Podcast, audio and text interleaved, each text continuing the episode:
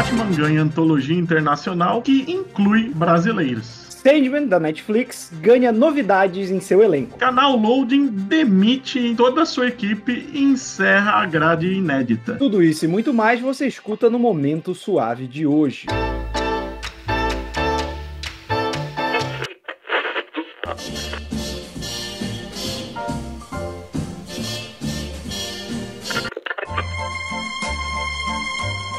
está ouvindo ao Momento Suave, aqui no LibPlay. Olá, bem-vindos a mais um Momento Suave, o seu podcast semanal com notícias da cultura pop, nerd, geek e afins, apresentado por este que vos fala, eu, Roberto II. Ao meu lado ele, a enciclopédia viva dos quadrinhos, Leonardo Vicente. Boa tarde, Bud. Boa tarde. E vamos começar nosso já tradicional bloco de quadrinhos falando desse assunto que chamou muita atenção, principalmente no Brasil, né, que é essa antologia internacional do Batman, que a DC anunciou Batman The World, né, uma antologia de 184 páginas em capa dura e com aventuras produzidas por equipes de diversos países, que inclui também o Brasil, né? A gente vai ter aí, com destaque para o Batman em São Paulo, a gente vê as artes divulgadas com o prédio do Banespa, né, de fundo, que é um ponto turístico aí de São Paulo. E é legal que a gente vai ter o roteiro do Carlos Stefan, arte do Pedro Mauro e as cores da Fabi Marques, né? Fabi, que é, que é nossa amiga, que a gente interage, que vem trabalhando para a indústria de quadrinhos já há um tempo como colorista e agora tá fazendo essa história do Batman, cara. E o mais legal é que vai sair mundialmente, né? No mesmo dia, a Panini já confirmou aqui como Batman o mundo, né? E vai ser na semana do Batman Day, né? Alguns dias depois já rola o Batman Day. Fizeram bem feito essa. Sim, sim. E o Batman é, é um personagem que tem apelo em qualquer lugar do mundo, né? Então, excelente escolha. E devo dizer que as artes que divulgaram dos outros países também estão bem bonitas, né? Inclui México, Rússia, República Tcheca, que foi a grande surpresa que eu não imaginava ver isso, China, Coreia, Polônia também, outra surpresa, Itália, Espanha e França. Eu falei Alemanha?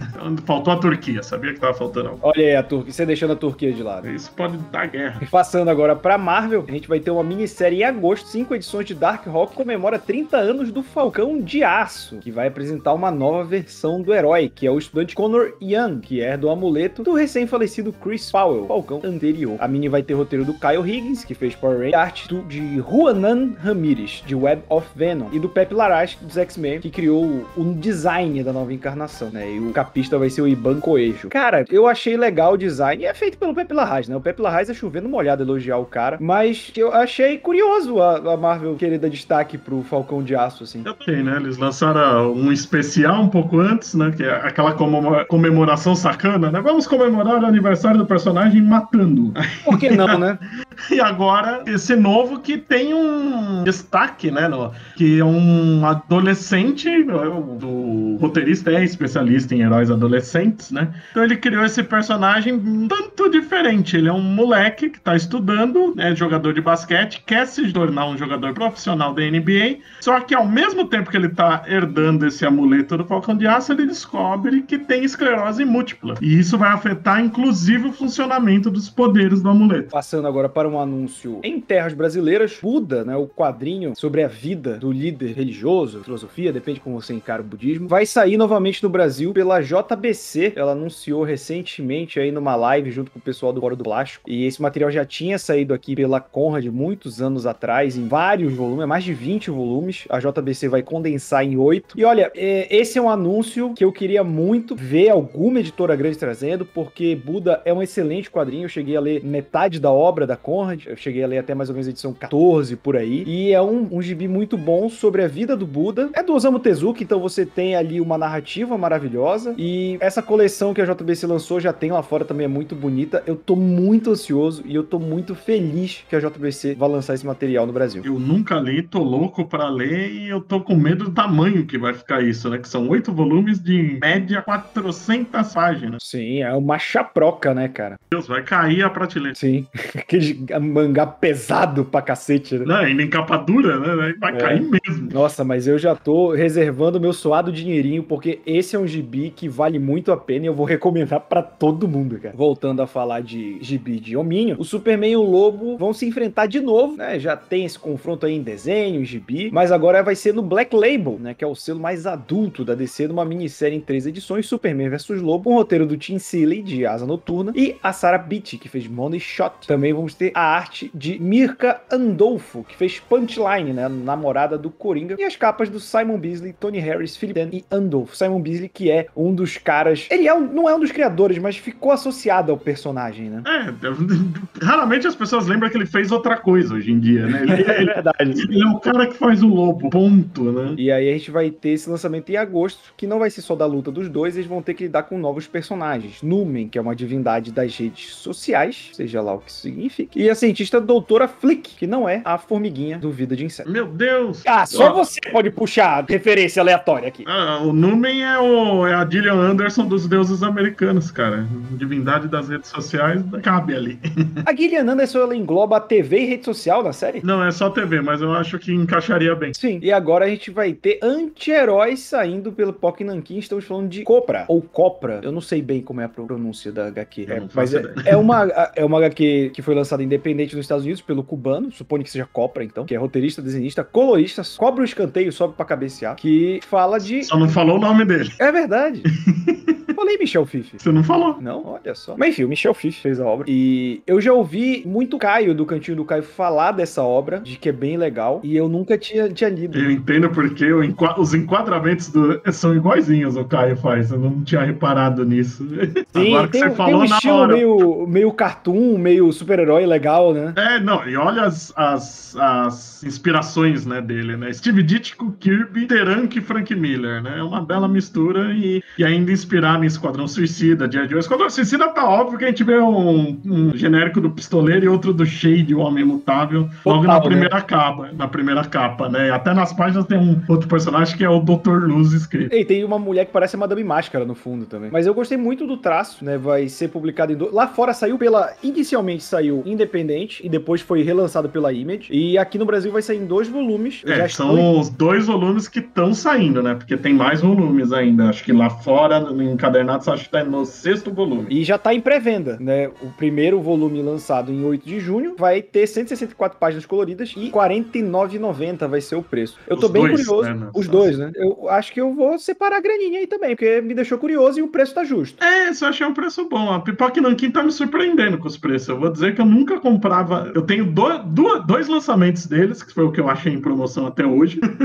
porque eu sempre achei muito caro os produtos deles, mas nos últimos eles estão preços mais camaradas. Acho que o sucesso da editora tá permitindo que eles tenham mais área de manobra, né, pra pra certas obras. Espero que sim. E fechando o nosso bloco de quadrinhos, vamos ter um encontro inusitado aí, o nosso querido Gru, do Sérgio Aragonês, com o Tarzan, cara. Ele já encontrou o Conan, que ele é uma paródia óbvia, né? E agora ele vai encontrar o Tarzan. E eu acho sempre muito legal quando tem o traço lá todo detalhado do Tarzan, e lá vem o Gru do Aragonês. É muito assim, bom, né? É muito bom. É maravilhoso, cara. É tipo do Cilada pra Roger Rabbit, né? Do nada aparece um desenho, assim. É muito bom. E eu gostei que ainda vai ter as historinhas curtas do Roferto nessa minissérie de volta, que eu gostava muito disso. Ah, cara, tem tudo pra dar certo. O Tarzan em quadrinho tem muita coisa boa e o Aragonés também é chovendo molhado elogiar a obra dele, né? A Dark Horse, ela pode ter perdido em vendas quando perdeu um monte de, de coisa licenciada, mas ela ainda é o lar de muito personagem legal como o Gru. E ela é- ainda se mantém porque ela é a principal vendedora de mangá nos Estados Unidos, né? A maioria dos Sim. mangás grandes saem pela Dark Horse. E não é só isso, ela até negocia para outros países. Quando eu tava na HQM, o único mangá que a gente publicou, a gente negociou via Dark Horse. Ah, legal, legal que eles fazem esse serviço, né?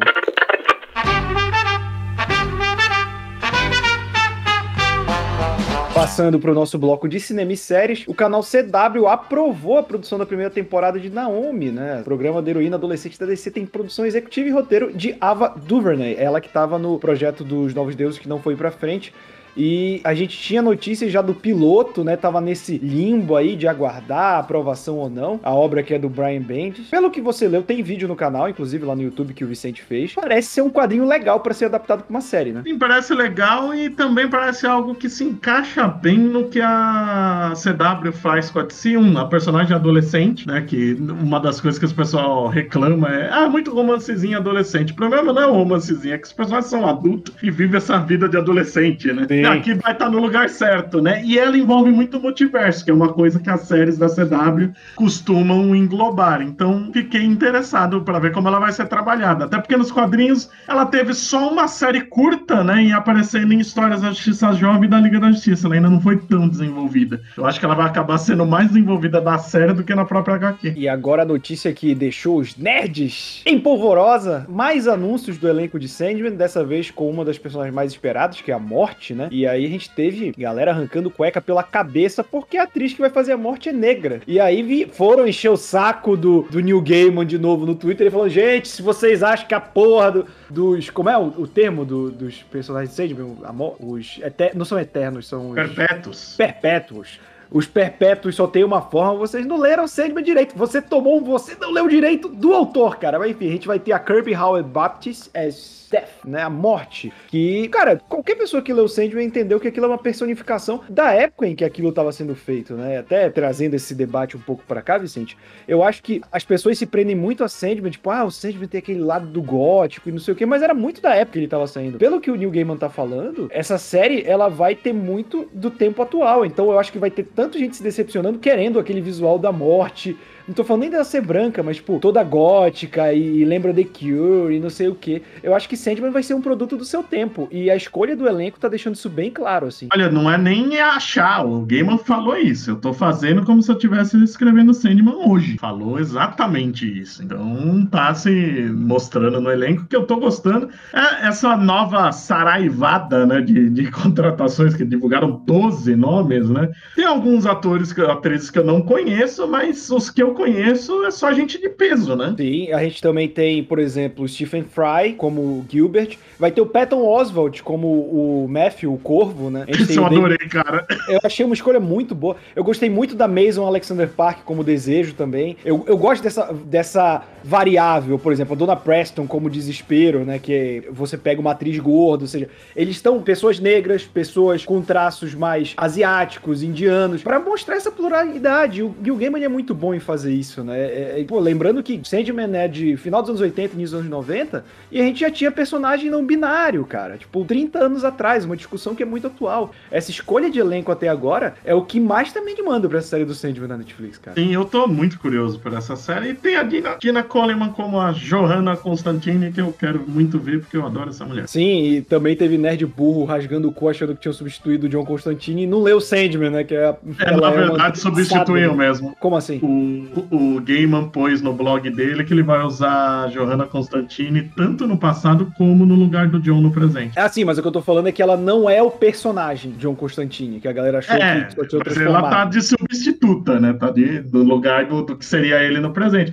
Foda-se, é né, direito cara? autoral, né, cara? Não, não é nem direito autoral. Poder usar, ele pode, mas é, é o que a gente tava falando no grupo do Mansão Wayne. Provavelmente, como vai ter uma série do Constantine, a DC não quer que usa ele agora aí, né? Sim, mas é é justamente isso, porque o Sandman tem aquele lance de vertigo que é algo mais autoral, mas um personagem ou outro do universo DC, principalmente o Constantine, que tá em evidência nos outros produtos da DC, os caras não vão liberar assim pra Netflix, né? É, se a gente parar pra pensar, tem o David Tellus como John Dee, que é o Doutor Destino. Eles não usam Doutor Destino aqui o nome, só usaram o John Dee. Sim. Mesmo um personagem pequeno, né? Eles. Vai estar no filme o Sandman. Negro, né? Não, é o Senhor Ah, Destino. destino. Eu sempre É confundo muito esses filmes. destino, cara. Tem o destino, o senhor destino, outro destino, E o destino A de senhora todos nós destino. é a morte. é a morte, que tá aqui também, ó. Tá- Exatamente. Mas eu tô bem animado, cara. Tipo, a gente fica um pouco receoso, né? A Netflix fazendo adaptação live action tem seus acertos e tem seus muitos erros, mas o Neil Gaiman por trás de tudo e o elenco realmente tá me animando. Passando agora para o anúncio de elenco que não me anima em nada. Eu ia falar isso, agora passando pro espectro contrário, né? Exato. O filme solo do Craven, que já é uma ideia idiota por si só, vai ter seu protagonista, já tá definido, o Aaron Taylor Johnson, que quer, né? O Mercúrio dos Vingadores. Vai ser o Craven no filme solo, que a Sony tá desenvolvendo com direção do J.C. Chandler, que fez Operação Fronteira, que eu não vi. Produção do Avi Arad, que ainda tá vivo, isso eu tô surpreso. E vai estrear dia 13 de janeiro de 2023. Eu acho que esse filme não vai ver a luz do dia, não, viu? Ver não viu, tudo é possível. Tudo bem que o Venom é mais popular, mas quando fizeram o filme ele não era popular, hein? Não, não. Ele já não era popular que nem nos anos 90, mas ele tem um histórico de popularidade. Craven, nem isso, cara. Vai, vai ser um sucesso na Rússia esse filme. e passando para notícias de um serviço de streaming, o HBO Max, né, que já havia anunciado que chegaria ao Brasil em junho, agora deu uma data e os preços, né? O HBO Max vai estrear no dia 29 de junho e vai contar com preços de R$19,90 para o plano mensal, R$54,90 trimestral e R$169,90 anual. O plano Esse é, é, o plano de celular. Nossa, celular tá. Aí é foda. Que é uma tela por vez, né? É, Mas... e aí você pode acessar apenas de celular ou tablet. E aí o plano multitelas que permite acesso em qualquer dispositivo e até três telas simultaneamente, ele vai cobrar R$27,90 por mês, R$74,90 por três meses e R$239,90 anual. O que eu recebi no release é quem já tem o HBO Go vai virar automaticamente HBO Max sem custo adicional. Então, o Max tá mais barato que o HBO Go, né? Na verdade, devia dar desconto, né? Exato, mas aí, é, no caso, eu não pago o HBO porque ele tá incluso no meu plano de TV a cabo. Então uhum. eu vou uhum. pegar esse upgrade automático. E o perfil oficial tem divulgado certas coisas, como vai ter, pelo que ele falou, vai ter todo o desenho do Batman já na íntegra, todos os desenhos do Cartoon. Então é um acervo gigantesco, né? Diferente do Disney Plus que chegou aqui pelado. Exatamente. E vamos falar agora de série dos anos 80, que teve um teaser da quarta temporada de Cobra Kai que mostra o retorno do Terry Silver, o vilão de Karate Kid 3, o desafio final, interpretado por Thomas Ian Griffith. Eu não lembro de nada do Karate Kid 3. É o 3? O 3 é o do Japão ou é o 2? É o 2 que é o do Japão. É o 2 que é do Japão. Então eu não lembro nada do 3. O 3 é voltando pro 1. O... Esqueci o nome do cara, o Crazy lá que treina o Johnny.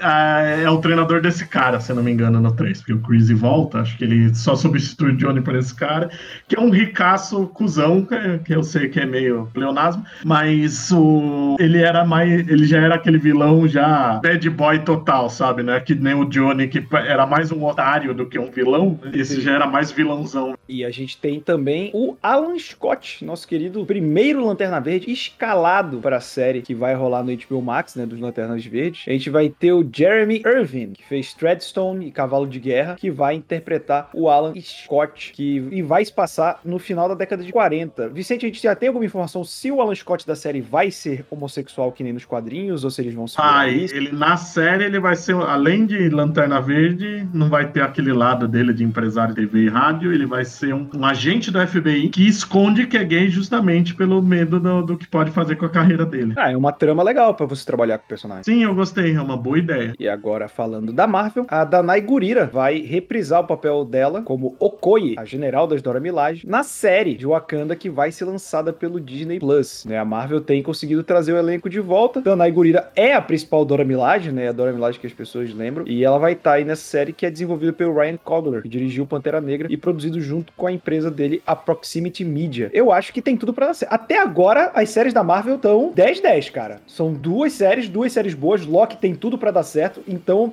esse selo de qualidade, as, as séries Disney Plus da Marvel já garantiram para mim. Ah, e de tudo que tá anunciado, tudo parece estar tá muito bem encaminhado. Sim. Fechando o nosso bloco de cinema e séries, os Jovens Titãs em Ação vão ter um crossover, cara. Num longa-metragem que vai envolver o Space Jam clássico. que eu achei maravilhoso. Que é os Titãs se juntando para ver o Space Jam. E aí os Monstars, que são aquela equipe que joga contra o Michael Jordan e os Looney Tunes, aparece. Então, cara, juntou Jovens Titãs em Ação, que é um desenho que eu gosto, com o Space Jam clássico, que é um filme que eu gosto, eu acho que tem tudo pra dar certo. Uhum. E vai ser exibido no Cartoon, né, diretamente, não sei se até o momento o Cartoon Nacional não falou nada, mas lá fora vai ser no dia 20 de junho. Pô, espero que seja próximo aqui também, pra ver. O Cartoon geralmente manda coisa por release, eu vou mandar um e-mail lá pro assessor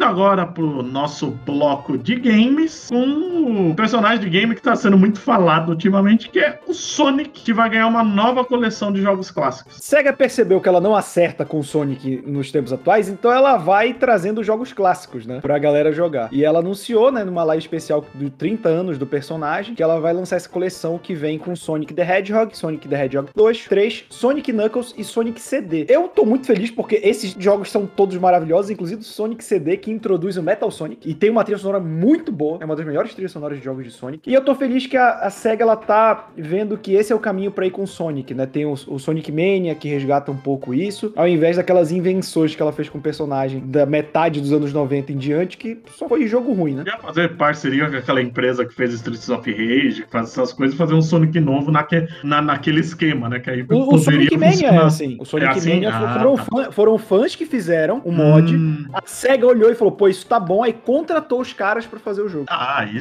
sim. Pena que não tem o melhor Sonic nesse pacote, que é o Sonic Pinball. Ah, Sonic Pinball era muito bom, cara. E o jogo Dying Light 2 ganhou data de lançamento, mas teve o nome alterado. É, o nome inicial era só Dying Light 2, agora ganhou o subtítulo, que é Dying Light 2 Stay Human, né, e vai ser lançado em 7 de dezembro desse ano. Lançaram um novo trailer com gameplay e tudo mais, antes da E3 2021 que ainda vai rolar. E o Dying Light é aquele jogo de zumbi rápido, só que ele tem a, o diferencial de incluir meio que parkour, né? Você usa as construções a seu favor para fugir, tem que ter todo aquele lance de cuidado com o barulho que você faz para não atrair multidões e tal. Eu não joguei o primeiro, eu ouvi bastante elogios, mas que tinha algumas mecânicas meio quebradas que parece que o 2 está consertando. Então, para quem gosta de jogo de zumbi, que é o meu caso, 7 de dezembro é a data. Não é como se tivesse muito jogo de zumbi no mercado. Finalizando com algo que parece estar indo para o final, o canal Loading demitiu toda a sua equipe e parou de transmitir a grade inédita. Cara, isso tomou muita gente de surpresa, até as pessoas que trabalham no Loading. É, pelo que eu entendi, às 5 da tarde chegou o aviso para todo mundo que tava lá, sendo que eles já estavam se preparando para entrar ao vivo às 6. Então, isso realmente foi feito uh, nas coxas. O Loading surgiu com uma proposta de ser esse, esse lado do esporte, dos games, na TV aberta, usando o antigo prédio da MTV. Contratou gente a preços bons. Você viu o salário na época que o Loading tava contratando, eram bons salários. Tirou muita gente de cargo alto de sites, de canais maiores para fazer o Loading. Muita gente se mudou porque realmente foi uma proposta de mudar de vida. E agora, seis meses depois, o canal fecha, né? Em seis meses já declarou que não deu o retorno que esperava. Né? Eu não sei o que o cara espera com seis meses de retorno de, de uma televisão, que é o que demora, né? Porra, pelo amor não, de Deus, qualquer não lugar. É nem TV, né? Qualquer negócio, você abrir uma vendinha em seis meses, você ainda não vai estar tá tendo retorno. Agora você tem um despejo de profissionais qualificados no mercado que abriram mão de muita coisa para assumir esse projeto. E eu, eu desejo boa sorte para essas pessoas procurando emprego e que eu sei que são profissionais muito bons. E fica aí o alerta para toda vez que a gente vê um, um, empresário achando que vai reinventar a roda fazendo o básico. Né? E aparentemente o grande problema, problema, são dois agora, o grande problema aí foi que muita gente tá falando que a Calunga, que era investidora, tirou os anúncios. Na verdade, parece que a Calunga era meio que sócia no, no, no, no, projeto e se retirou. Então é aquele negócio, né? Quem punha o dinheiro saiu, aí fica difícil. E com isso a gente encerra nosso momento suave de hoje. Lembrando que quem quiser ver essa e muitas outras notícias vai aonde? É só visitar o falaanimal.com.br e seguir também nas redes sociais, no Facebook e Instagram como Fala Animal, no Twitter como Fala Animal Site e tem também o podcast, hoje a gente falou de Craven. Ah, o primeiro episódio é justamente sobre a única história boa com o Craven, a última caçada de Craven, é só buscar em qualquer agregador de podcast ou direto lá no site mesmo. Lembrando que o Momento Suave é um braço do canal Hora Suave, youtube.com.br Hora Suave, que a gente tem vídeo de série, quadrinho, cinema, videogame, tudo mais. Estamos toda sexta-feira aqui no LibPlay, em todos os agregadores de podcast, no Spotify e no Deezer. Até semana que vem.